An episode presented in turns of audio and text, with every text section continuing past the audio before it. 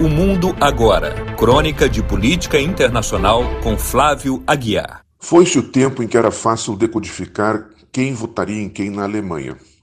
Forçando o uso da palavra, dava para se dizer que até o voto da esquerda era conservador, no sentido de que as preferências se repetiam com a precisão de um relógio suíço. Tipo assim, um trabalhador veterano e sindicalizado votava no Partido Social Democrata, o SPD. Um profissional liberal, que não queria pagar muitos impostos, votava no FDP, o Freie Demokratische Partei, uma espécie de DEM alemão.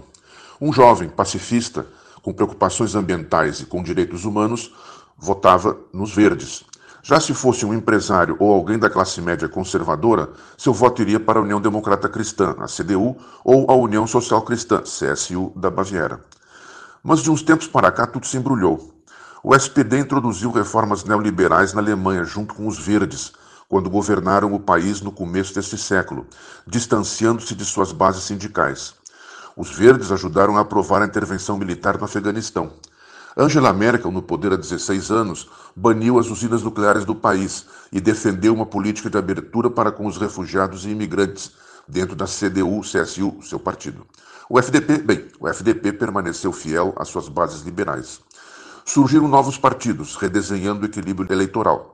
Dissidentes da guinada neoliberal do SPD fundaram Die Linke, à esquerda, captando os votos desta tendência. Insatisfeitos com a política que viu como excessivamente liberal de Angela Merkel com imigrantes e refugiados, fundaram o Alternative für Deutschland, AfD, considerado de extrema direita. Para completar o quadro complexo, Angela Merkel renunciou a um novo mandato, abrindo a luta por sua sucessão nas eleições previstas para 26 de setembro. Para começo de conversa, isto provocou um pequeno terremoto na CDU-CSU, com a disputa pela liderança entre Armin Laschet, da Renânia do Norte-Westfália, e Markus Söder, da Baviera. Laschet venceu a parada, mas a disputa abalou a liderança da dupla CDU-CSU. Os verdes entraram nesta brecha, e durante algum tempo, sua nova líder, Annalena Baerbock, liderou as pesquisas das intenções de voto. Pela primeira vez em sua história, os verdes apresentavam uma candidatura para o cargo de chanceler, como se denomina a chefia do governo alemão.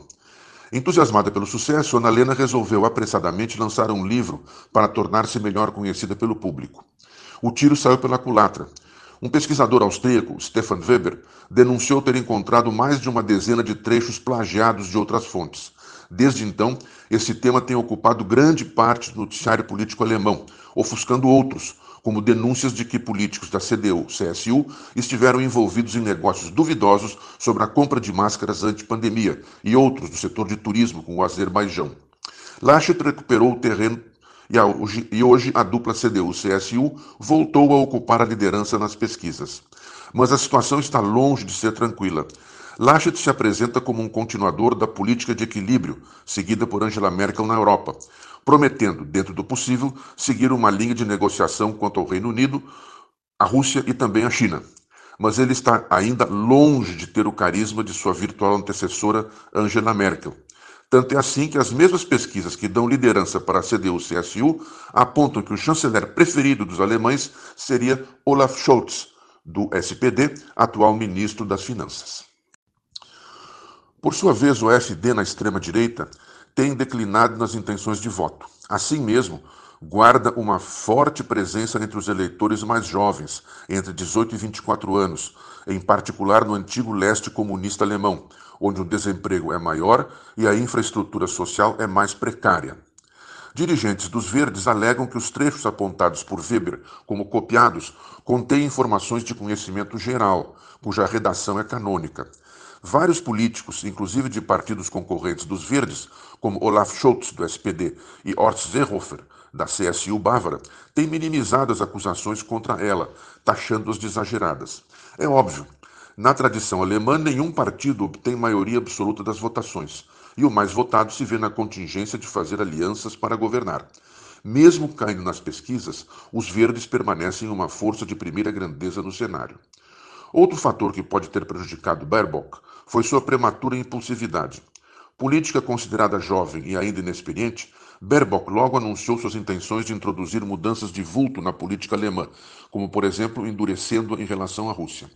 Isso assustou grande parte do establishment político alemão, inclusive na mídia, e também do público eleitor, que costuma não ver com bons olhos guinadas bruscas em matéria de política.